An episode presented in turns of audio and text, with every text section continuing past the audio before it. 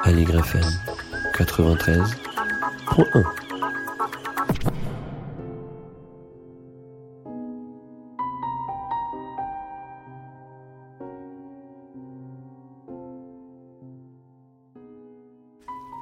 tous, vous êtes bien sur Aligre FM et vous écoutez Vive le cinéma Perspective, une émission animée par Pierre Charpioz avec à la technique Enrico Mastro Giovanni et Kumba Falquast. Une fois, une fois par mois sur le 93.1 en direct de la rue de Montreuil, nous accueillons un historien, un critique, un programmateur ou un chercheur en cinéma pour un petit regard en arrière sur l'histoire des films, l'histoire du cinéma aujourd'hui. Nous vous proposons une balade dans des territoires cinématographiques rares, pour reprendre la terminologie du programme proposé par les 23e journées cinématographiques de Saint-Denis, qui viennent tout juste de s'achever, et, nous, et nous avons le plaisir de recevoir le coprogrammateur Vincent Poli. Bonjour Vincent. Bonjour. Alors donc le titre de ces 23e journées dionysiennes était Regard satellite. Et j'ai cru comprendre que l'intitulé allait peut-être rester, mais ça c'est c'est possible. C'est possible. On en discute. On en discute. On verra dans les prochaines éditions. Peut-être pour commencer, qu'est-ce que vous entendez par par regard satellite? Si on regarde la programmation, il y a plusieurs satellites en réalité.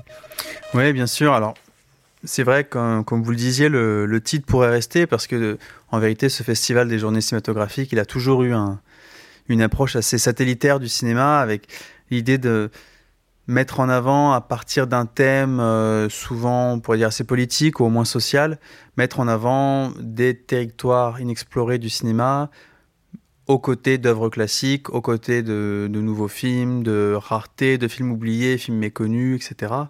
Et puis toutes les formes de cinéma, hein, fiction, documentaire, même expérimental, on a, on a tout fait. Même la VR, il y a quelques années. Et du coup, cette année, avec le, festival qui s'est un peu agrandi, l'équipe s'est agrandie avec euh, d'autres personnes qui sont venues programmer. Euh, on a opté pour ce, ces regards satellites avec euh, l'idée de composer une sorte de carte de l'espace du cinéma avec nos petits satellites un peu partout. Et l'idée de sortir des grands récits du cinéma, en tout cas des, des formes dominantes de récits, des formes dominantes de fiction, de sortir des mm, grosses frontières de l'histoire du cinéma en allant voir là où, normalement, hein, selon la norme, on ne fait pas de film, on ne voit pas de film. Euh, on peut penser, par exemple, ce qu'on appelle les banlieues, hein, ce qui ne veut un peu rien dire, mais on, parle souvent des banlieues. C'est notamment un axe de la programmation. Et puis, mettre en valeur des, des auteurs qui, parfois, ont, l'air d'être dans le système et, en fait, en sortent par leur façon de faire leur film, par leur façon de, mettre en scène, euh, et qui jouent avec cette norme aussi. Hein. On, donc, on peut vraiment être loin de la norme, et puis on peut aussi euh, flirter avec la norme, euh, la subvertir par l'intérieur. C'est aussi quelque chose qui nous intéressait. Donc voilà, nos satellites, ils sont un peu partout. On ouais, espère que ça, ça faisait écho à ça. Cinéma de, de la marge un peu, enfin cette idée de satellite, ça tourne autour euh, d'un astre, donc il y a quand même, ça appartient à ça. un ensemble. Et en même temps, on cherchait des mots qui, qui n'apportent pas une vision binaire du cinéma. On a pensé hein, bien sûr à la marge. La marge, par exemple, on se demande tout de suite quelle est la norme ça, renvoie très vite à une norme, alors que satellite, c'est, ça renvoie à un éparpillement qui nous semblait un peu plus fructueux. fructueux pardon. On avait aussi évoqué le terme regard inversé. Finalement, on se disait, mais si c'est inversé, euh, quel est, le, quel est l'autre côté quoi? Enfin, Est-ce qu'il y a pile et face? Euh, Au final, voilà, on a opté pour quelque chose de plus grand, même si on retrouve dans la programmation une séance qu'on a appelée regard inversé, puisqu'il s'agissait là vraiment de mettre en valeur des cinéastes. Euh, quatre cinéastes africains qui étaient venus étudier en Europe. Donc là, on avait quand même l'idée d'inversion, puisque eux viennent en Europe euh, filmer les Européens. Alors que dans l'histoire du cinéma, c'est, on le sait, souvent l'inverse. Hein. Oui, c'est vrai. Donc, quand on regarde cette programmation, elle est très éclectique. Il y, a des, il y a des noms qui sont, je pense, inconnus de la plupart d'entre nous, d'autres qui sont malgré tout plus connus. Il y a des, satellites plus importants que, que, les autres. Je pense par exemple à votre invité d'honneur, Ken Loach, dont vous montrez certains des films qui sont parmi les films les, les, les plus connus, Story We Missed You récemment, la, la, la, part des anges, mais aussi ces films documentaires qui sont un peu plus, plus rares. Peut-être déjà très simplement Ken Loach pourquoi? Et il se trouve que ça tombait bien puisqu'il est venu euh, le, à Saint-Denis euh, le jour des grèves donc c'était quand même mmh, ça, ouais. ça, ça, résonnait bien avec tout son cinéma et le combat euh, de sa vie oui c'est vrai que Ken Loach euh, ça faisait plusieurs années en vérité hein, qu'on voulait l'inviter c'est quelqu'un qui était déjà venu à Saint-Denis il y a longtemps Et on voulait reproduire l'expérience qu'avaient pu avoir les spectateurs à l'époque. Et il a été. Enfin, on a eu de la chance en fait. Ken nous a dit je peux tel jour. Et ça s'est tombé en plein pendant le festival, c'était parfait. Et c'est un cinéaste, bon, on le sait, hein, est peut-être un des rares cinéastes encore, disons, très connu à traiter de sujets frontalement sociaux. C'est quelqu'un qui a eu une ligne politique toute sa vie, il n'en a jamais dévié. Euh, c'est ce qu'on a vu à Saint-Denis hein, dans, ses discours, dans sa prise de parole. Quelqu'un qui a toujours été, on pourrait dire du côté des ouvriers, mais en fait qui a filmé parmi les ouvriers, hein, qui, se pose vraiment la question de d'où est-ce que je filme, qu'est-ce que je filme, comment est-ce que je mets en scène les classes populaires euh, anglaises. Hein, c'est quand même la première réflexion de, son cinéma. Et du coup, effectivement, on a montré plusieurs films euh, classiques de Ken Loach la journée. Et, pour le soir, on a voulu justement faire quelque chose d'un peu original. On a demandé à Ken Loach euh, qu'est-ce que lui voulait montrer en fait. On voulait un peu changer du côté, je sais pas, on aurait mis Kess présenté par Ken Loach ou Le vent se lève. Non, on voulait quelque chose d'un peu plus original. Et on connaît Ken Loach en tant que réalisateur de fiction. On connaît beaucoup moins ses documentaires qui ont été peu montrés, qui ont même été censurés en Angleterre pendant longtemps.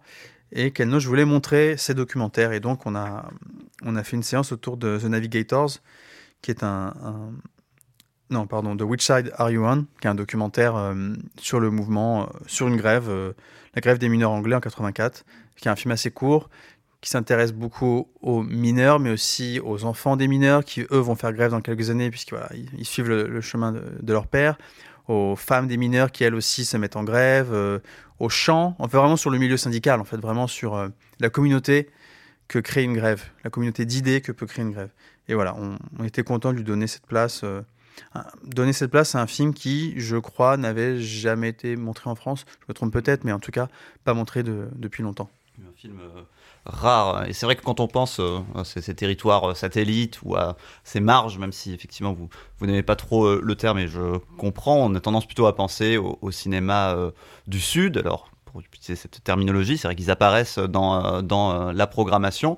On pense moins au, cinéma américain et pourtant un cinéaste américain invité aussi présent au festival, un cinéaste assez méconnu, Patrick Wang, cinéaste assez jeune dans sa filmographie. Il fait quand même assez peu de films pour, euh, pour le moment. Est-ce que vous pouvez peut-être nous en dire euh, un mot, euh, Vincent Poli Oui, bien sûr. Patrick Wang, ça renvoyait à ce que je disais tout à l'heure, c'est-à-dire ces, ces cinéastes qui, vus de loin, ont l'air d'être dans la norme, et puis dès lors qu'on s'en rapproche un petit peu, dès lors qu'on porte un peu d'attention à leurs films, on se rend compte que finalement c'est quand même assez étrange de faire ces films-là aux États-Unis aujourd'hui.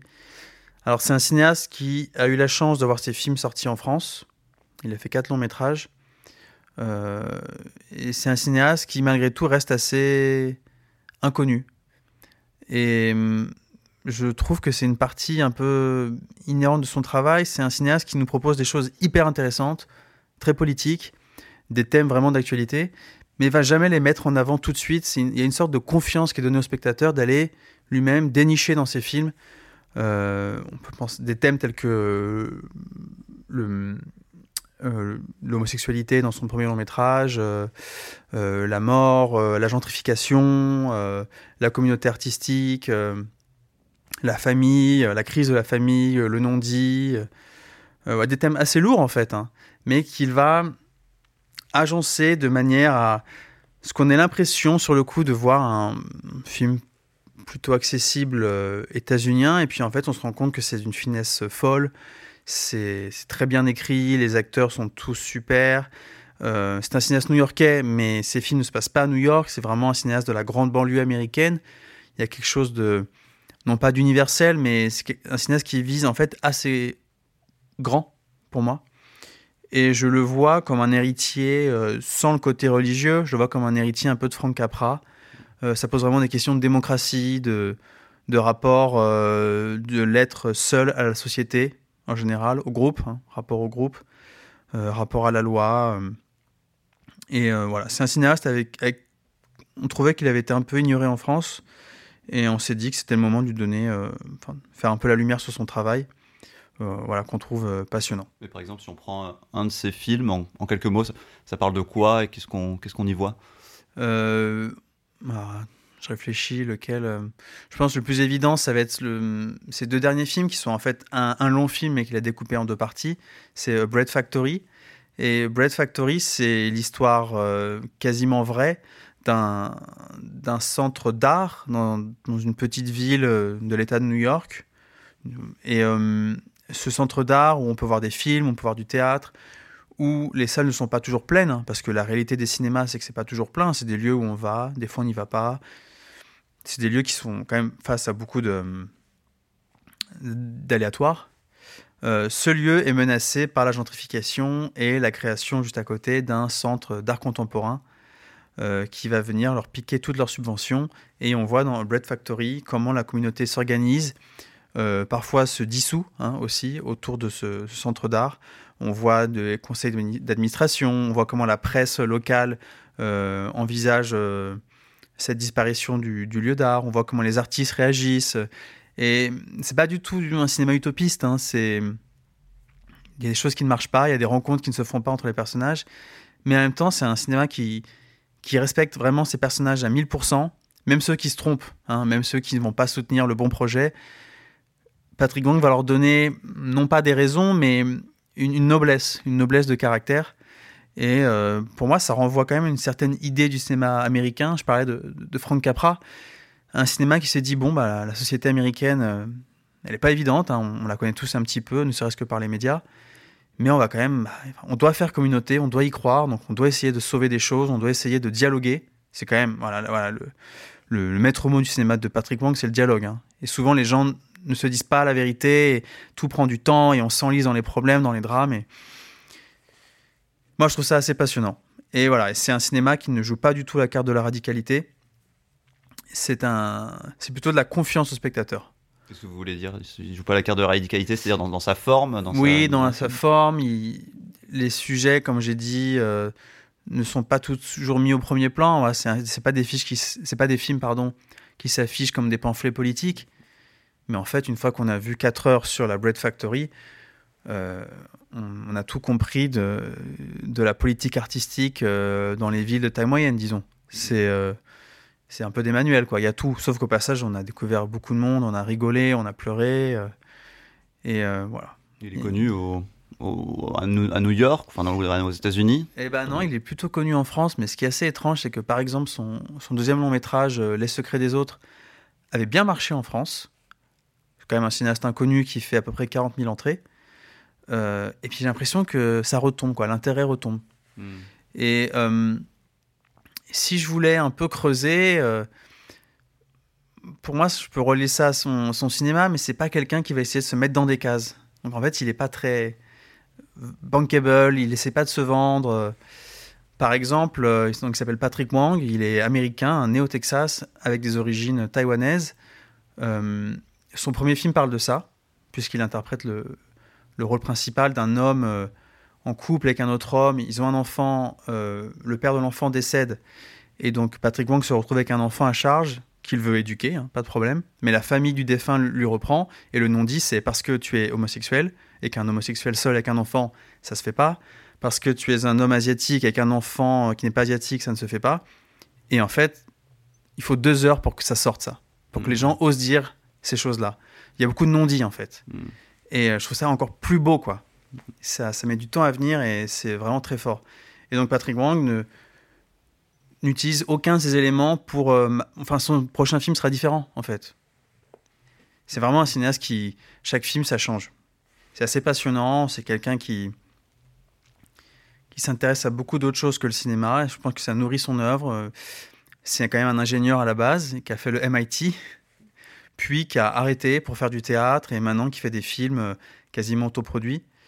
Euh, et voilà, et qui malheureusement euh, n'est vraiment pas très connu aux États-Unis. il est presque plus connu en France. Il a quand même eu un film à Cannes. et je pense que ça tient sa volonté de ne pas être bankable d'une certaine façon. Mais j'espère qu'on va quand même le reconnaître sa juste valeur. Avec le prochain film, j'espère. Ça serait bien quand même. Il fait un film qui sort prochainement il, a... il a des projets, mais il n'y a, a pas de tournage en cours. Mais euh, c'est quelqu'un qui écrit beaucoup de choses, qui, qui traduit de la poésie dans plusieurs langues, parce que par ailleurs, il est brillant, il apprend des langues pendant le confinement. Euh, c'est quelqu'un dont tous les projets sont passionnants. Mais malheureusement, il n'y a pas de film, en tout cas pas pour 2023. Vous êtes allé le rencontrer à New York, vous lui avez proposé de venir à Saint-Denis. Quelle a été sa réaction quand vous lui avez dit tiens, tu pourrais être un invité de ce festival en banlieue parisienne oui, tout à fait. Je suis allé le voir à, New York puisque j'avais loupé euh, les séances en sa présence à Paris. Moi, j'ai découvert euh, son cinéma un peu, un peu sur le tard, comme beaucoup de monde, je pense, au moment de la sortie de Break Factory. Donc, on est en 2018, si je dis pas de bêtises. Et euh, bah, sa réponse a été OK. C'est vraiment quelqu'un qui est content de partager son œuvre, qui aime, discuter avec le public, euh, qui aime être surpris par les, réactions du public. Et quelqu'un, encore une fois, de très discret. Et puis, en fait, dès qu'on se met à discuter, on se rend compte que ça carbure. C'est vraiment des réponses très construites, euh, très intéressantes. Euh, un, discours sur les acteurs assez passionnant aussi. je recommande. Vous écoutez Allegre FM 93.1 toujours avec euh, Vincent Poli, le coprogrammateur euh, des journées cinématographiques euh, dionysiennes, territoire satellite, c'est ça, hein, je me... Regard, Regard satellite, pardon. Regard satellite, donc le thème de cette année, un thème qu'on imagine récurrent à l'avenir. Peut-être un mot sur ce travail de, de, programmation. On sent que vous allez piocher à droite, à gauche, à la fois dans l'histoire du cinéma et dans un cinéma plus récent, dans des territoires cinématographiques très, très différents. Comment, Comment se fait ce choix? Pourquoi Patrick Wang? Pourquoi euh, telle autre euh, personne? Je pense qu'une programmation de, de festival, en l'occurrence, on parle d'un festival non compétitif, donc euh, on n'a aucune obligation de montrer des nouveaux films et de, les, faire s'affronter, ce qui est assez reposant, hein, je dirais. cette programmation, elle apparaît pas du jour au lendemain, c'est des envies qu'on a depuis plusieurs années parfois de mettre en avant des cinéastes qu'on juge euh, trop méconnus, des cinéastes qu'on trouve actuels. Euh, mais bien sûr, on essaye de répondre, euh, je ne veux pas dire un cahier des charges, mais on essaye de répondre aux contemporains, donc à l'actualité, des films qui font écho à cette actualité. Et puis en même temps, le plaisir qui, je pense, est très sain de faire des, des, pas de côté, de l'inattendu, des, des, choses vraiment inconnues, ou, revoir des classiques. Mmh. Enfin, ça fait pas de mal. Hein, donc, euh, et que tout ça s'entrechoque un petit peu dans une, une, perspective assez euh, fructueuse. Et euh, en l'occurrence, sur ce festival, nous sommes trois personnes à programmer, donc moi-même, Laurence Raymond et Laurent Calonnet, qui est aussi le directeur du cinéma à l'écran où se passe la majorité du festival. Et donc, on, c'est un travail où on se réunit et chacun donne ses idées. Et bien sûr, on s'est renseigné au préalable sur qui est disponible, euh, quel cinéaste n'est pas trop occupé en ce moment.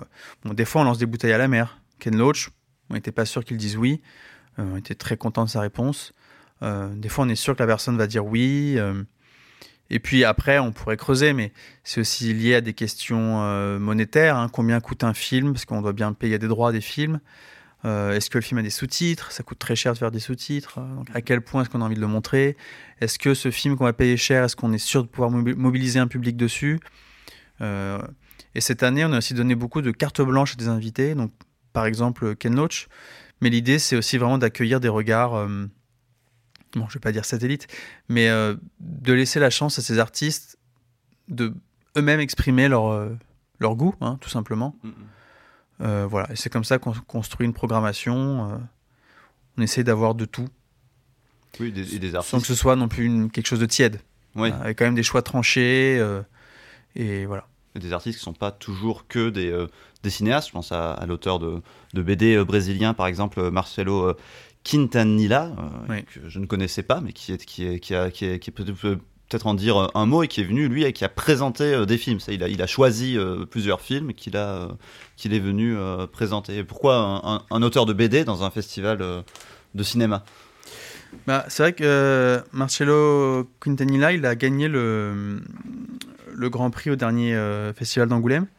Et euh, en l'occurrence, une proposition qui venait de donc, Laurent Calonnec, le, directeur du cinéma à l'écran. Et c'est quelqu'un qui, dans, dans ses entretiens, mais ça se voit aussi dans sa bande dessinée, hein, la BD s'appelle d'ailleurs Écoute Jolie Marcia. Vous pouvez la trouver un peu, un peu partout en, librairie. C'est quelqu'un qui ne se cache pas d'influence cinématographique. Et puisqu'on avait beaucoup de. On avait une programmation assez tournée vers le Brésil. Ça renvoie encore une fois à Laurent Calonec, donc euh, directeur du cinéma qui, aime beaucoup le cinéma brésilien. On a voulu euh, voilà, lui donner l'occasion de montrer des, films brésiliens qui étaient cultes pour lui, euh, typiquement des films que moi je ne connaissais pas. Alors, ce qui est intéressant, c'est qu'il y a Lucio Falaflavio d'Hector Babenco, qui est un film qui était quand même très rare pendant très longtemps et qui, là, bénéficie d'une version restaurée par sa fille, qui suit beaucoup ça de, de, très près. Donc, c'est vrai que c'est ce que vous disiez tout à l'heure, c'est aussi l'occasion de, mettre en avant un nouveau travail de, de restauration. Et si je ne m'abuse, il n'y a pas encore de distributeur pour la France, donc c'est vrai que c'est aussi. Oui, non, je crois pas. Ouais, c'est aussi l'occasion de voir ça. Et puis, l'idée, c'est aussi de sortir un peu de son confort. Des fois, moi, j'ai ma cinéphilie, j'ai entre guillemets mon public, hein, je, je, vois quel type de cinéphile je vise. Euh, et je me rendais compte en parlant avec des amis, des amis d'amis de, ces films brésiliens, qu'il y a plein de gens intéressés par ça et qui connaissent déjà en fait ces films, qui connaissent les auteurs, qui rêvent de voir ces films. Euh, moi, je connaissais pas ces films et ça prouve bien qu'il y a plusieurs, euh, que la cinéphilie c'est pas un seul bloc quoi, mmh. et qu'il y a plusieurs publics. Donc l'idée c'est toucher ces publics différents en espérant que, bah, ça se mélange aussi à la fin, c'est quand même un peu, peu l'idée. Voilà, satellite, mais sans faire de blocs trop séparés, si possible. C'est un peu notre utopie. Mais ça, ça renvoie à votre travail de, de, coprogrammateur, parce qu'en étant à trois, vous venez, j'imagine, chacun avec euh, votre cinéphilie, votre tropisme, le, type de film que, que vous aimez bien et qui, j'imagine, est plutôt identifié des autres euh, coprogrammateurs aussi. Se dit, ah tiens, ça c'est un film pour telle personne, etc. Ça fonctionne, euh, ça fonctionne comment C'est de la complémentarité Oui, c'est ça. Euh, je pense pas que le public ne se rende compte de ça, et c'est normal. Hein. On ne connaît pas tous les membres, tous les spectateurs. Mais euh, oui, chacun vient avec euh, ses goûts, ses propositions. Et l'idée, c'est de se, compléter. Il y a bien sûr des endroits où on se retrouve. en l'occurrence, quand moi, je, propose d'inviter Patrick Wang, on, nous sommes tous trois admirateurs de son travail. Hein. mais il y a vraiment des choses qu'on ne connaît pas chez l'autre. quoi. Par exemple, qu'est-ce qui est euh, typiquement euh, Vincent Poli dans cette euh, programmation? Bah, Patrick Wang, déjà. non, mais on peut aussi penser au, au cinéma de Marie-Claude Treilloux, mm-hmm. mais qui par ailleurs est aussi apprécié de ce programmateur. Mais c'était un désir que j'avais depuis longtemps de, de l'inviter.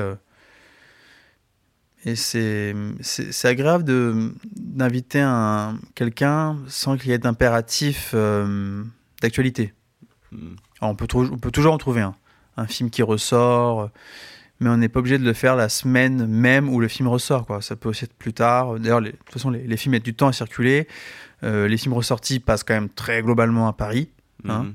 Donc, euh, c'est, ça, c'est un luxe. Et c'est le luxe de ces festivals, justement, de ces moments à part. Parce qu'on pourrait se demander pourquoi un festival, il y a des films tous les jours au cinéma, il y en a beaucoup, il y a beaucoup de films qui sortent, il y en a une quinzaine par semaine, il y a beaucoup de salles à Paris, etc., en région parisienne.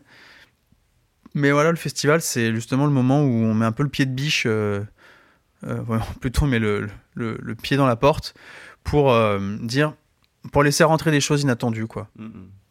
Marie-Claude Trilou, la réalisatrice de Simone Barbès ou La Vertu, c'est peut-être son film le plus connu, mais aussi d'un petit cas de conscience qui effectivement était ressorti par La Traverse il y a quelques mois maintenant. Cinéaste, quand on découvre ces films, on se dit c'est fou que cette cinéaste aussi importante soit aussi euh, méconnue. C'est vrai que c'est, euh, peut-être important de, le rappeler. Alors on commence effectivement à, se souvenir davantage de, de, Marie-Claude Rioux aujourd'hui qu'il y a quelques temps. Peut-être des raisons en fait. Mieux vaut tard que jamais. Hein. C'est ça. Mais vous l'avez fait, fait dialoguer, ça c'est intéressant ce que vous me disiez tout à l'heure, avec une, euh, avec une autre cinéaste. Pour le coup, vraiment oublié, ouais.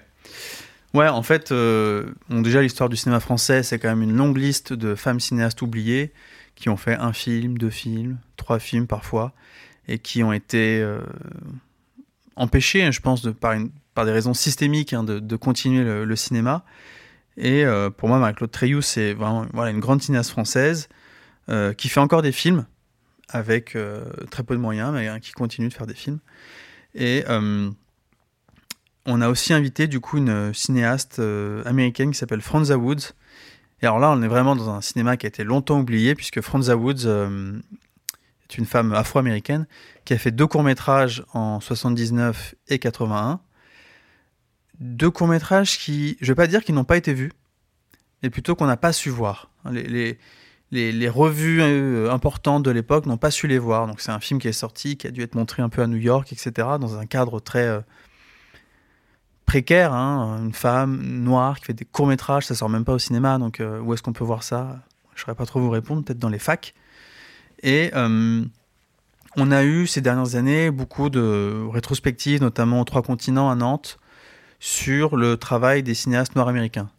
ça peut paraître bizarre de relier des cinéastes euh, par ce trait commun, mais je pense que c'est quand même une première étape hein, de refaire, revivre les films, de dire il y a eu ça, de faire des recherches, de, rassembler, de voir qui, quel, euh, si les artistes sont encore là, s'ils font encore des, films ou pas, pour ensuite voilà les laisser un peu euh, les laisser prendre un nouvel envol quoi. Mm. Et du coup, Franza Woods a été redécouverte à cette époque-là, à sa propre grande surprise. Hein. Elle a appris assez tard que des programmateurs la cherchaient depuis deux ans, ils n'arrivaient pas à la joindre. Elle, en fait, elle vivait en France hein, depuis les années 80, dans, le sud de la France. Et euh, on a voulu la faire dialoguer avec Marie-Claude Treilloux. Marie-Claude Treilloux, elle, a continué de faire des films, mais elles ont un début de carrière, si je puis dire, qui est un peu similaire au sens où pour, les, pour ces deux personnes, il n'y avait aucune évidence dans le fait de passer à la réalisation. Et ça a été à chaque fois un acte un peu de violence. Hein. vraiment, il fallait s'imposer, s'affirmer. Elle-même parlait d'effraction. Voilà. Vraiment casser la porte du cinéma. Euh, souvent, c'est des histoires de collectifs. Euh, si on pense à Marie-Claude Treilloux, c'est avec La Diagonale, fondée par Paul Vecchiali, mm. voilà, qui nous a quittés il y a, il y a, peu de temps, mais un collectif de cinéastes euh, qui pratiquaient une sorte d'horizontalité, où chacun était ingénieur son ou chef-op ou acteur dans les films des autres. Et euh, voilà, on voulait mettre un peu en commun ces deux parcours, euh, ces deux visions du cinéma. Et les deux films de Franz Wood sont, sont magnifiques. Quand, quand été revu à New York en, en, 2016, il y avait un, critique, qui, Richard Brody, qui, est au New York, qui travaille au New Yorker, qui euh, comparait son travail à Chantal Ackerman. En mieux, ce qu'il disait. Bon, sans vouloir trop comparer avec Ackerman, il y a vraiment. C'est vraiment un cinéma assez unique. Et c'est un cinéma qui parle par ailleurs de femmes invisibilisées. Donc dans le premier film, son premier court métrage, c'est elle-même qui joue le rôle euh, d'une jeune femme euh, qui en fait veut se suicider. Hein. C'est un film très ironique, hein, très drôle, où elle veut se suicider, mais se dit mais attends, on va me retrouver dans ma robe de nuit euh, toute pourrie parce que j'ai pas de sous, dans mon vieil appartement tout moche. Et le deuxième film, est un documentaire qui fait le portrait de, Fanny, une euh, femme noire, qui, euh, femme de ménage dans une salle de sport d'un quartier euh, déjà gentrifié new-yorkais. Et on voit vraiment le rapport entre ces corps blancs, musclés, lisses, et cette femme qui travaille tout le temps, qui a, eu une vie très compliquée, maladie, etc. Hmm. Et c'est vraiment deux, très beaux films. Et on, ne va pas regretter qu'elle n'ait pas fait de film. Hein. On va pas lui dire, Franza, c'est dommage que tu n'aies pas continué, parce que voilà, la, vie est comme elle est. Mais on, voit à quel point on n'a hum, pas soutenu certaines choses et pas su voir, surtout. Et Marie-Claude Crétréou, elle aussi fait un cinéma plutôt autobiographique, euh, ou en tout cas euh, qui, parle, pour certains de ses films, de son expérience euh, personnelle, des rapports de classe aussi, qui sont toujours amenés de manière assez, assez, assez fine. Qu'est-ce qu'elles ont, qu'est-ce qu'elles se sont dit finalement lors de cette discussion? C'est pas évident de se dire on va voilà on va faire se rencontrer deux personnes peut-être même si elles se ressemblent beaucoup elles ont peut-être pas grand chose à se dire. Alors il s'avère qu'elles sont euh, plus ou moins voisines déjà dans, vers Carcassonne. Donc ça, ça jouait un petit peu dans, dans l'idée de la proposition. C'est quand même très euh, improbable. oui mais, ça, arrive. Et euh, oui bah, il y avait cette idée de d'effraction qui revenait et surtout chez ces deux cinéastes D'ailleurs, on pourrait relier ça un peu à Patrick Wang, mais d'évoquer des thèmes très forts, très lourds, euh, la sexualité, le féminisme, mais sans jamais le mettre au premier plan. C'est des cinéastes qui, finalement, je pense, n'ont jamais vraiment accepté le côté euh, la politisation avant tout. C'est vraiment, je veux faire du cinéma, c'est mon film. Euh, c'est des films qui sont foncièrement politiques, mais qui ne voulaient pas se rattacher à une, doxa, par exemple. Et et vraiment, Marie-Claude Treilloux, c'est un cinéma de la liberté. C'est un cinéma d'autocritique aussi. Hein. Dans Un petit cas de conscience, elle s'autocritique en une artiste qui serait devenue un petit peu embourgeoisée, Hmm. puisqu'elle soupçonne un, un ami, avoir- un ami étranger d'avoir volé quelque chose chez elle parce qu'il est étranger, qu'il est ouvrier, euh, payé au black, et qu'il dort peut-être dans une caravane, etc. Beaucoup de signaux qui envoient l'idée d'une vie un peu errante. Et dans ce film, elle se remet beaucoup en question, quoi. Hmm. Voilà, c'était voilà, c'est vraiment des- une sorte d'indépendance qui- qu'elles avaient toutes les deux en commun. On va continuer euh, de parler euh, des journées cinématographiques dionysiennes avec euh, son coprogrammateur Vincent Poli dans un instant. On va d'abord faire une petite pause musicale. On va s'écouter La Zone de Bernard Lavillier.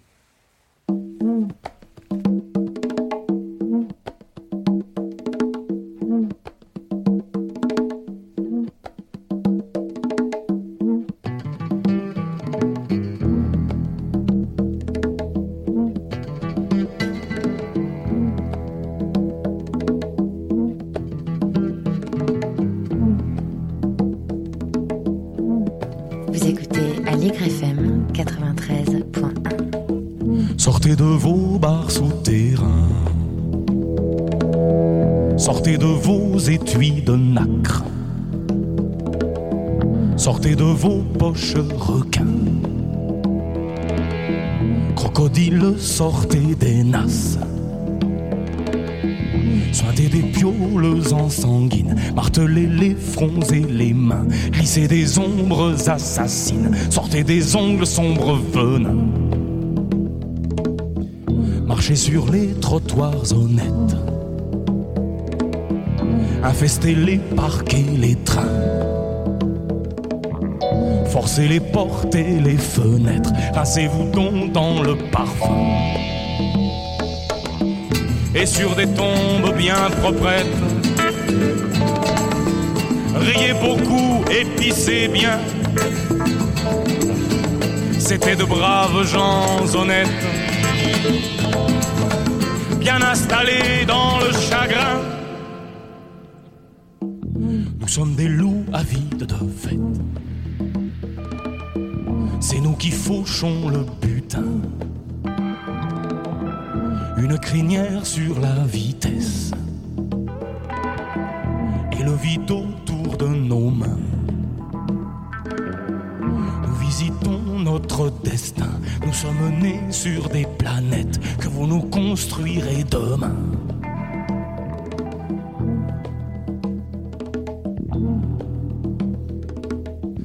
Nous sommes longs, longs et flexibles. Rapides et sûrs, sûrs et certains. Que le soleil de l'impossible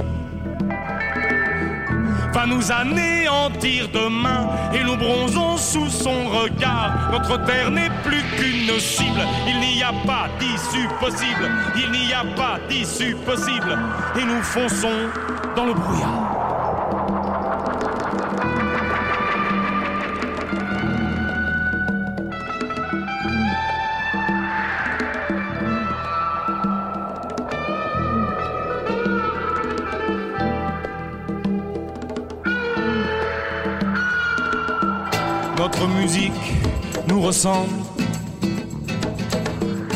On la consomme comme un béguin. Elle roucoule, elle déconne. Elle éjacule, elle fait du bien. Et dans la nuit de l'Amazone, la solitude. Nos enfants ne vivront Ils sont très beaux, mais ils s'effacent. Ils ne rient pas avec leurs yeux. Ils ne s'arrêtent pas, ils marchent vers le jour de la mise à feu. De retour euh, sur Aligre FM, perspective, vive le cinéma. On parle toujours des journées cinématographiques dionysiennes avec Vincent Poli et on vient d'entendre une musique de Bernard Lavillier qui s'appelle La Zone et qui est une musique en réalité qu'on entend dans un des films euh, présentés euh, au euh, festival de Saint-Denis, qui a été présenté au festival de, de Saint-Denis. Un film qui appartient à une série de films assez rares, voire très très rares, mais qu'on a redécouvert notamment récemment à l'occasion d'une initiative du, du, Centre Pompidou, les, la cinémathèque idéale des banlieues du monde. C'est des films du collectif Mohamed, un collectif de, de, jeunes euh, gens de banlieue qui, un jour, dans les années 80, si je ne dis pas de bêtises, ont pris une caméra et ont filmé euh, leur quotidien. Vincent Poli, est-ce que vous pouvez peut-être nous, raconter un peu euh, cette étrange histoire? Bien sûr. le collectif Mohamed, c'est un collectif qui s'est fondé à la fin des années 70 et avec, l'idée de, donner aux habitants des quartiers, en l'occurrence dans le Val-de-Marne, à Alfortville et Vitry-sur-Seine, leur donner des caméras, du matériel de cinéma pour qu'ils racontent eux-mêmes leurs histoires. Et euh, de ce collectif, on a trois films aujourd'hui qui, qui ont refait surface récemment. Effectivement, ça fait, pendant longtemps, ils ont été oubliés. Et on les a montrés à Saint-Denis. Et en les voyant, on se rend compte que, bon, déjà, c'est assez passionnant hein, de voir, euh, si vous voulez, la, vie dans les quartiers et comment eux-mêmes la filmaient. Mais voir que cette, finalement, cette deuxième génération, hein, des enfants de personnes immigrées en France, euh, on n'a pas de, on n'a pas d'image de, cette époque, on n'a rien. Et euh, comme vous le disiez tout à l'heure, maintenant, quand on parle de films de banlieue, on a toujours l'impression de repartir à zéro. Donc la banlieue serait un sujet un peu immuable, elle n'aurait jamais changé, c'est toujours la banlieue et ses problèmes. Et donc voilà, c'est vraiment une expérience assez unique de voir les films du, collectif Mohamed qui ont été tournés dans un, un dénuement euh, financier assez total. Hein.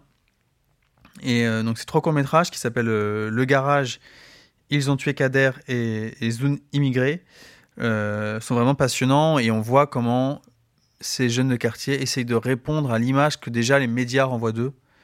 Euh, donc c'est un récit contre un autre, d'une certaine façon. Oui, voir ils ont tué Kader aujourd'hui, c'est quand même beaucoup d'écho avec euh, des sujets dont on parle euh, dans l'actualité, avec 2005. Euh, y a, y a, c'est assez intéressant de voir que finalement, c'est déjà aussi un film qui questionne la représentation médiatique euh, des, de, de, la banlieue, quoi. Parce qu'il y a tout un passage avec des journalistes qui sont, qui sont présents et qui. Oui, comment les médias se. Les médias sont à l'affût la, à, l'affût de, de toute. je sais pas comment dire, de banlieusardie, quoi, qui mm-hmm. pourraient nourrir leur, leur canaux télé et comment ils vont même manipuler l'information euh, de façon même parfois inconsciente. Je pense c'est c'est une méthode de travail. Euh, on va chercher le sensationnel et euh, et on, bah, malheureusement, on peut se dire que les médias ayant pris encore plus de place aujourd'hui, est-ce que ça a empiré? En tout cas, ça repose une question qui est un peu éternelle. Hein. Contrairement à la banlieue qui est toujours en changement, qui a toujours été quelque chose d'autre d'une année à l'autre, la question qui reste, c'est comment est-ce qu'on comment est-ce qu'on représente euh, et comment est-ce que voilà on fait face à une vision dominante. Hein. Encore une fois, les, regards satellites, c'est sortir de, ces, de ce regard dominant, c'est sortir d'une façon de raconter l'histoire qui n'admet pas de, de contraire, qui n'admet pas d'ambiguïté. Hmm. Voilà, c'est ce qu'on voulait montrer avec les films du, collectif Mohamed. Et certains membres de ce collectif étaient présents? Oui, alors il y avait un, un membre du collectif, c'est euh, Mohamed Salah Azouzi, et euh, qui nous disait que très malheureusement, les, trois quarts des gens qu'on voit dans ces films sont décédés depuis. Hein. Il y a le sida qui est arrivé, euh, la, drogue aussi qui a été très présente dans ces quartiers. Et euh, donc Mohamed Salah Azouzi, lui, après ces films-là, il n'a pas du tout pu continuer dans le cinéma. Hein. C'est des films qui n'avaient même pas vocation à être vendus. Et bon, il est devenu ouvrier. Et depuis quelques années, il accompagne ces, cette retrouvaille, ces, retrouvailles, cette redécouverte pardon, des œuvres du collectif euh, qu'on aurait pu complètement oublier encore plus longtemps. Hein. Il a fallu le travail de certains artistes, de certains programmateurs qui vraiment se posent la question et se disent mais pourquoi est-ce qu'on n'a rien sur cette époque? Hmm. On n'a rien. On a des docus sur euh, les premières vagues d'immigration en France. Euh, on a des fictions des années 90 sur les banlieues, hein, des bons films comme des très mauvais films, mais on n'a rien sur cette époque-là, quoi. Et comment est-ce que lui vit euh, cette, euh, ce, retour, le fait qu'on s'y intéresse maintenant euh bon bah, lui, il est, lui, il est très heureux. Hein. C'est quelqu'un qui vit toujours en plus à Alfortville. C'est, c'est il est très heureux. Mais je pense qu'il y a aussi une part de mélancolie là-dedans, quoi. Est-ce que montrer ces films à, à Saint-Denis, justement, euh, c'est-à-dire parce qu'ils étaient montrés avant, mais à Pompidou, euh, au centre de Paris, là maintenant ils sont montrés effectivement à Saint-Denis, en banlieue. En Ah, je banlieue pense que c'était un peu leur but premier, c'était quand même d'être montré euh, Mm. euh, dans ce qu'on appelle les quartiers, même si après on, on ne fait pas de tri à l'entrée de la salle de cinéma, hein, chacun vient voir ce qu'il veut. Mais oui, c'était un peu la fonction première. Et, enfin, il y avait des jeunes dans la salle ce jour-là qui étaient venus avec un- une professeure, il me semble. Euh, on sentait que les, les films les bousculaient et euh, leur faisaient aussi un petit peu peur parce que je me souviens d'un jeune homme qui a dit Mais aujourd'hui, rien n'a changé. Mm. Bon, c'était il y a 40 ans quand même, les films du collectif Mohamed. Donc, euh, bah ouais. Et bon, et ce que leur répondait le, le fondateur du collectif, c'est que faut du temps, que certaines choses avancent euh, en très bien, certaines choses, certains aspects peuvent aussi, on peut aussi régresser sur certains aspects. C'est une lutte euh, permanente. euh. C'est une lutte par l'image, quoi. Mm. Qui est pas une lutte facile, je pense. Mais ça, en tant que programmateur, c'est une question qu'on se pose aussi, du lieu qu'on programme, géographiquement, je veux dire, le fait que ce soit euh, à Saint-Denis. Alors là, le festival n'est pas qu'à Saint-Denis, parce qu'effectivement, il y a- beaucoup de séances à Saint-Denis, mais il y en a eu aussi dans d'autres villes. Il y en a même eu aussi à, à- à Paris, à l'Archipel, si je dis pas de. Oui, de- il y avait une séance à l'archipel. Bah, hum, carrément. euh, et en même temps, sans. Moi, je pense qu'il y a un risque à peut-être trop euh, vouloir mettre dans une case sociologique le public d'une ville. Euh, en l'occurrence, je viens de Saint-Denis, donc c'est aussi une ville que je connais très bien. hein. Mais hum, je pense que le rôle du programmateur, c'est aussi de, de surprendre. Euh, Enfin, si on va voir les films de. Enfin, si on donne que aux jeunes de banlieue des films sur la banlieue, je pense qu'en fait, ça peut être aussi un, un frein à, l'intérêt pour le cinéma qu'on pourrait développer chez eux, quoi. Mm. Donc, euh, je trouve ça intéressant et c'est le rôle du festival de, bah, de varier, quoi, de d'avoir des films qui s'opposent. Ça fait aussi du bien, je pense, de refuser un film, de d'être un peu violenté, hein, bien sûr, dans la, la mesure du raisonnable, euh, d'être un peu violenté par un film, de se dire c'est pas ça que je veux voir, c'est pas comme ça que je vois le monde. euh. Euh, ouais, je pense que c'est le but du festival, mais c'est un but qu'on va, p- on va essayer de pas trop avouer. Sinon, moi, en tant que spectateur, je me sentirais un petit peu téléguidé Mm. par une programmation. J'ai envie d'être pris par surprise, Mm. je pense. Justement, comment on devient programmateur? C'est vrai, vous travaillez aussi au festival euh, de, de Belfort, à la, à la progra- programmation, un festival du coup compétitif, euh, de films euh, Très différent. intéressants, très, di- très différents, mais qui sont toujours sur, sur une ligne un peu de, de, de- vraiment de découverte, pas de redécouverte, mais de, de découverte. Comment est-ce que comment est-ce qu'on comment est-ce qu'on devient programmateur? Certains nous écoutent et qui ont en- des velléités. C'est une bonne question. Euh, c'est vrai que c'est un métier dont on vous parle pas quand vous êtes euh, lycéen, même étudiant, parce que c'est un métier pas très clair finalement. C'est programmer quoi? Une salle, programmer un festival, c'est pas pareil. Programmer dans un musée qui montrerait des films, c'est encore autre chose. Euh, comment on y vient? Bah, moi je dirais par la cinéphilie, euh, qui a un mot un peu tombé en désuétude, mais hum, je fais quand même partie de ces gens qui pensent que c'est important de voir beaucoup de films d'avoir un attrait pour euh, le cinéma au contemporain. Mais le cinéma au contemporain, il se nourrit du cinéma aussi, euh, du vieux cinéma, du cinéma classique. Et de faire constamment l'aller-retour entre les deux, c'est ce que je trouve le plus fructueux.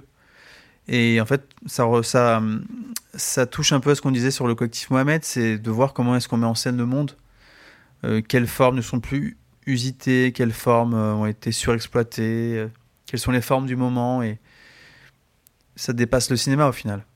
Hein, L'idée c'est pas juste de voir des histoires qui durent 1h30, euh, qui est amoureux de qui, qui va tuer qui. ça- À chaque fois c'est effectivement le plaisir de suivre une histoire et en même temps beaucoup plus. mm. Et donc euh, la programmation, bah, moi j'y suis arrivé par voilà le- le- l'écriture aussi, de textes critiques. Et puis finalement, je pense qu'il faut sauter le pas, il faut fonder un ciné-club, il faut, faut se dire tiens, je vais faire une séance, je vais dire aux gens de venir, faire un débat. Et, Mm. puis voilà quoi. C'est assez chronophage, ça nécessite de se tenir au courant, de voir beaucoup de choses. Euh, on peut aussi se spécialiser, hein, il y a plein de programmateurs spécialisés qui voient absolument pas tout. Mais euh, faut faire, si on aime trop le cinéma, ça peut être dangereux. Il y a trop de films. Oui, oui. Le moteur, c'est effectivement la, la cinéphilie, la, la curiosité, mais est-ce que, on, est-ce que vous, par exemple, à Saint-Denis, est-ce que vous arrivez à, à programmer vraiment exactement euh, ce, que, ce que vous voulez? Alors, Vous nous disiez les difficultés euh, techniques liées au fait que les copies soient disponibles, accessibles, etc. Mais au-delà de ça, est-ce qu'il s'agit aussi de, parfois de, convaincre les autres, de se dire que ah ça j'aurais bien aimé mais ça fonctionnera pas. Est-ce que vous avez par exemple des regrets, des choses que vous, auriez aimé faire et qui n'ont pas été euh, possibles? À Saint-Denis, c'est un lieu où on a beaucoup de chance où le festival ayant l'histoire qu'il a, c'est un lieu de liberté en fait. Euh, après, on a aussi un peu, on a du bon sens. si j'adore un film complètement inconnu, je vais réfléchir à où le placer. Est-ce que je veux vraiment le placer? Est-ce que ça vaut le coup? Est-ce qu'il faudrait pas attendre un autre moment? Est-ce qu'il faudrait pas attendre que ce film ressorte euh, en présence du cinéaste?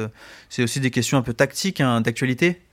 Mais voilà, c'est un lieu où moi, moi, j'ai pas de regrets sur euh, les gens que j'ai pu inviter euh, et ceux que je... Non, après, bien sûr, si on nous donnait un budget limité, on pourrait inviter aussi des stars qu'on admire, des stars américaines, etc.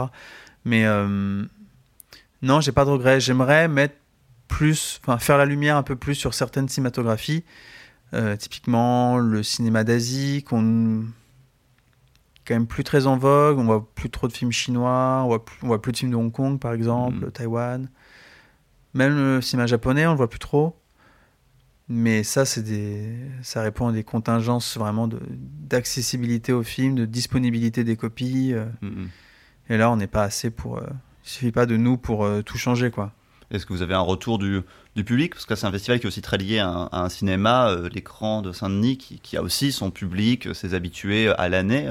Est-ce que il y a, on vous dit, oui, tiens, ce serait bien de programmer ça, ou ça j'ai moins aimé, ou ce genre de choses Est-ce qu'il y, a une discussion comme ça avec, avec le public ou pas? Oui, oui. L'idée, c'est quand même que le festival soit un, temps du cinéma et non pas et non pas quelque chose de complètement déconnecté hein, de l'actualité cinématographique. On fait quand même des avant-premières. Oui, mais il y a le film de Kirill Serebrennikov, par exemple, La femme de Tchaïkovski. Ou le film de Laura Poitras euh, en ouverture. En ouverture, exactement, en sa présence. Tout à fait. Euh, mais c'est aussi le moment de mettre des films qu'on ne mettrait pas dans l'année. Hmm. Voilà, c'est clair. Hein, euh, les cinémas se relèvent lentement du Covid. Euh, on a un public qui. Alors, je ne suis pas exploitant de ça, donc je suis peut-être pas le mieux placé pour en parler, mais on a un public qui est très imprévisible. Euh, les très gros films qui sont censés un peu redonner le, sourire à toute industrie, c'est quand même une fois sur deux que ça marche en vérité. Et les valeurs ont changé, je trouve. Hmm. Typiquement, vous voyez le nouveau film de Spielberg, très attendu, il y a beaucoup de gens qui vont aller le voir, mais c'est pas le Spielberg d'il y a 20 ans. Hein, On est hmm. d'accord, ça fait moins événement. Donc, euh, c'est un dialogue, c'est un dialogue avec le public. Euh, là, ça renvoie plus au poste donc, de Laurent Calonnec, qui est directeur du cinéma l'écran. Mais euh, c'est aussi un public qu'on, finalement, on peut aussi le fidéliser par ses propositions très osées pendant le, festival. cette année, on avait Patrick Wang. L'année dernière, on avait invité un autre cinéaste américain, contemporain, très méconnu, encore plus inconnu que Patrick Wang, puisque ses films n'étaient pas sortis en France. un cinéaste qui s'appelle Dan Salit, oui, qui est même, euh, je crois, informaticien de, profession. Qui, euh, alors, je crois qu'il écrit, des, il rédige des offres d'appel pour la mairie de New York. D'accord, oui, c'est ça. voilà, qui est pour moi un, grand cinéaste, mais qu'on connaît absolument pas euh, en France. Et c'est une proposition qui avait été comprise dans sa, non pas sa radicalité, mais sa taille. On, on dit aux gens, voilà, un super cinéaste avec des films assez modestes, mais on vous propose de en sa présence, découvrir son travail. Il y a cinq longs métrages, si je ne me trompe pas. Voilà, c'est le moment ou jamais en fait. Mm-hmm. Et c'est quelque chose qui avait été compris, qui avait été suivi. Et euh, c'est ce qu'on a voulu euh, reproduire en quelque sorte avec Patrick Wang, sans vouloir les rapprocher tous les deux. Hein. Enfin, leur seul point commun, c'est qu'ils habitent tous les deux à New York, mais c'est vraiment des cinémas différents. Mais euh, puis c'est reproduire un, attachement à un certain cinéma euh, de fiction euh, qui en fait n'est pas si compliqué quoi. Mais qu'on ne voit plus. Parce qu'il y a je pas je trouve qu'il y a peut-être un resserrement de du champ des possibles dans le cinéma. Et donc on a des films qui sont des fictions euh, comme je disais tout à l'heure presque classiques mais qu'on ne voit plus parce qu'il y a quelques bizarreries qui font que ça bloque. Ça bloque quelque part. Ça bloque au niveau euh, peut-être des distributeurs qui vont pas acheter le film, ça bloque au niveau des exploitants qui ont un peu peur de faire, euh, de faire peur à leur public avec ce film un peu bizarre. Euh. Et là, le festival, c'est le moment pour le faire, quoi. Sortir des, impératifs commerciaux et d'actualité. Vous écoutez Aligre FM 93.1. Et puis chaque festival a aussi un peu euh, sa grammaire avec ses moments euh, comme ça qu'on retrouve de, festival en festival. Je pense par exemple aux, nuits. Il y a beaucoup comme ça de festivals de films fantastiques qui proposent des nuits, des nuits de films euh, un peu nanar, un peu de série B, de, de, série Z. Alors de manière assez étonnante, le festival de, de Saint-Denis ne déroge pas à la règle, mais il propose une nuit qui s'intitule La nuit non alignée, euh, écho euh, au mouvement des, des, des non alignés euh, très populaire dans les années 70-80 à l'époque de, de, la guerre froide. Alors, quels sont ces films qu'on a pu voir pendant, pendant cette nuit non alignée?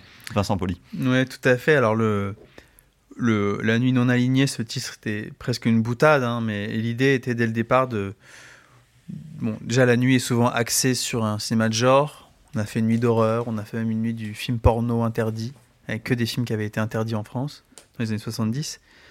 Euh, et là, on voulait sortir d'un cinéma d'horreur qui soit uniquement occidental, euh, même s'il y a un film anglais, mais qui est tellement bizarre et qui est tellement unique euh, bah, qu'on s'est dit qu'on le mettait quand même. Hein. Euh, et par ailleurs, après j'en parlerai plus, mais c'est aussi un endroit de la programmation où on était confronté à des problèmes euh, d'accès aux copies. Hein. Mm. Vous n'avez pas accès très facilement à des films d'horreur indiens qu'on peut voir sur Internet, mais de là les montrer dans les salles, c'est un travail, euh, c'est demander un argent, une somme qu'on n'avait pas. Euh, et du coup, c'était une nuit en, en cinq films, avec l'idée aussi de, de voyager dans les époques, puisqu'on avait euh, deux films très récents, donc Neptune Frost de Saul Williams et Anicia Uzeman, qui, est très récent, et puis un film euh, portugais, pardon, euh, Um Fio de Baba Escarrat de Carlos Conceição, je prononce très mal, vous m'excuserez, qui avait un film à, à Locarno cette année qui n'est pas encore sorti en France, si je dis pas de bêtises, euh, voilà, qui était un, un moyen métrage de 2022. Et puis à côté de ça, euh, House, qui est un de Nobuhiro, Nobuhiro Obayashi, qui est un classique de l'horreur japonais, mais qui est un classique complètement euh, sous acide, hein, pour être honnête, euh, avec une histoire de jeunes filles qui vont passer le week-end dans une maison hantée euh, où elles se font couper la tête, etc. Sauf que c'est on est proche d'expérimental, il y a du dessin sur la pellicule, beaucoup d'humour, une esthétique un peu manga, mais vraiment délurée qui est un film très culte aux États-Unis et beaucoup moins connu en France. Et on s'est dit que c'était l'occasion. Euh, on avait aussi un film, euh, là on est plus proche du nanar, mais un nanar un peu de luxe. Euh, Cette nuit, je m'incarnerai dans ton cadavre de José Morica Marins, qui est un cinéaste brésilien des années 60, qui a fait beaucoup de films avec des, des grands gourous, des, des victimes à sacrifier sur un hôtel, etc. Et en même temps, c'est très beau, une image très belle. Et puis, j'en parlais tout à l'heure, donc un film anglais, The Appointment, euh, de Lindsay C. Vickers, qui est l'unique long métrage d'un cinéaste anglais, euh, toujours en vie, hein, très âgé, qui était assistant sur quelques films de la Hammer et qui, euh, un, jour, a pu faire ce film pour la télévision anglaise, qui est un ovni total, où l'histoire du d'une jeune femme qui regrette beaucoup que son père ne puisse pas venir à sa, à sa chorale. Et à partir de là, ça devient un, un trip assez cauchemardesque où la jalousie de cette jeune femme ou l'amour pour son père va se manifester par des, des, chiens dans la rue, des chiens qui font très peur, un accident de voiture, des signes du destin. C'est un peu duel de Steven Spielberg à la fin. Et c'est un film qui va ressortir d'ailleurs en France euh, cette année. Voilà, info en exclu. Qui, qui, a été complètement oublié par ailleurs, qui a été vraiment. Euh, euh, qui est ressorti, qui a été visible pour la première fois euh, depuis moins d'un an, puisqu'il y a eu un Blu-ray sorti par le British Film Institute. Mais sinon, c'était vraiment un, une sorte de chef-d'œuvre oublié du cinéma d'horreur. Fantastique. Qui va, qui va ressortir donc euh, cette année. C'est vrai que aussi vous saluez dans le festival l'importance des, des, distributeurs. Il y a un distributeur en tout qui est mis à l'honneur, qui a été mis à l'honneur euh, cette année, c'est ED euh, euh, Distribution. Vous parliez de l'accès aux copies, de la, de la difficulté. C'est c'est rare qu'un festival comme ça salue le travail d'un distributeur. Pourquoi ce choix? Et c'est vrai que vous travaillez avec certains en particulier. C'est peut-être une des particularités de la France, un peu ce nombre de distributeurs mmh. qui vont parfois chercher aussi des films difficiles, rares, exigeants. Ouais, c'est c'est vrai que c'est une partie du travail qui est plutôt souterraine en général. hein. Le, le- le public ne connaît pas les distributeurs. euh, Enfin, ou à peine. On voit des logos au début du film, puis on l'oublie très vite, hein, de même que les maisons de production, je pense, hein, pour le public euh, lambda. Euh, mais nous, on s'est dit que c'était déjà envoyer un bon signe que de rendre hommage à un distributeur après les années qu'on vient de vivre, après le Covid, où voilà, je pense qu'il y a besoin qu'on collabore hein, vraiment. Il faut qu'on ait des affinités, euh, je ne vais pas dire intellectuelles, mais des affinités de goût entre exploitants, distributeurs, producteurs, pour vraiment créer des liens et accompagner mieux les films. hein. Et ED Distribution, donc, a été euh, fondé par euh, Manuel Attali et Fabrice Leroy. C'est un distributeur qu'on connaît, dans le milieu du cinéma comme vraiment bah, des défricheurs de, cinéma souvent un peu étrange. On peut penser au cinéma de Bill Clinton, cinéaste anglais de, films d'animation euh, très, euh, très grotesque, dans le bon sens du terme. Et on a voulu leur donner une carte blanche. Et par ailleurs, ils sont les distributeurs de Patrick Wang, donc ça faisait sens Mhm. d'avoir et Patrick Wang et ED Distribution. Les films de Patrick Wang faisant presque. euh, Enfin, détonnent un peu dans leur catalogue et souvent sur un cinéma euh, plus fantastique, euh, onirique, surréaliste. Patrick Wang, c'est un peu le, le pendant sage de, de leur, de leur catalogue. Mais voilà, c'est, ça prouve bien qu'ils ont justement pas de pas d'œillère, hein, s'ils vont et vers Patrick Wang et vers d'autres films. Euh, en plus, euh, Patrick Wang, euh, son premier film est sorti, je dirais, en 2011. Et ED a, a sorti le film, en fait, ils l'ont découvert très tard, eux-mêmes. Et ils l'ont sorti trois ans plus tard. Hmm. Ce qui est euh, quelque chose que j'ai envie de dire, on verrait même plus aujourd'hui, quoi. Dix ans après, euh, quelqu'un qui, se- qui oserait sortir un film, qui a déjà eu sa carrière, hein, entre guillemets, hein, qui a déjà fait sa circulation dans les festivals, dans les salles euh, étrangères, euh, ça arrive plus trop, je crois. Enfin, très Mhm. très peu. Donc on voit aussi que c'est quand même des gens très courageux et qui vraiment ont un goût affirmé hein, pour aller jusque-là. C'est et ils ont sorti tous les autres d'après. Donc vraiment, en plus, c'est une histoire de, de lien, de- d'amitié avec les artistes. Euh, Bill Clinton, pareil, tous ces films ont été sortis par ED. Et du coup, là, à l'occasion de cette carte blanche, euh, vraiment, on leur a dit, vous montrez ce que vous voulez. Et euh, on en a profité pour leur dire, n'hésitez pas à nous filer des copies 35 mm, hein, puisque voilà, on les voit quasiment plus. Il s'avère qu'au cinéma à l'écran, il nous reste un projecteur 35 mm euh, dans la grande salle, c'est quand même assez luxueux. Euh, voilà, on a eu trois films, donc Liliane de David Williams, Gallivant de Andrew Cotting et Cabeza de Vaca de Nicolas Echevarria. Donc des films qui travaillent la question du documentaire, qui travaillent la question d'un certain onirisme, euh, bah, des films qui détonnent vraiment quoi. qui détonne vraiment et je pense que ça marche pour pas mal de films euh, de la, de la sélection euh, des journées cinématographiques de Saint-Denis, euh, du regard satellite. Euh, Vous nous avez donné envie, je crois, de découvrir pas mal de choses. On se donne rendez-vous l'année prochaine alors pour d'autres regards satellites à Saint-Denis. Tout à fait. J'imagine. Bah, merci beaucoup, Vincent Merci. d'être venu euh, sur Aligre FM euh, nous parler euh, des- du festival, de- des journées dionysiennes, de cette journée cinématographique dionysienne, donc festival de Saint-Denis. Vive le cinéma, Perspective, c'est terminé pour aujourd'hui. Vous vous retrouvez la semaine prochaine un nouvel épisode et nous, on se retrouve pour Perspective dans un mois et on va se quitter en musique avec Rachita Yara.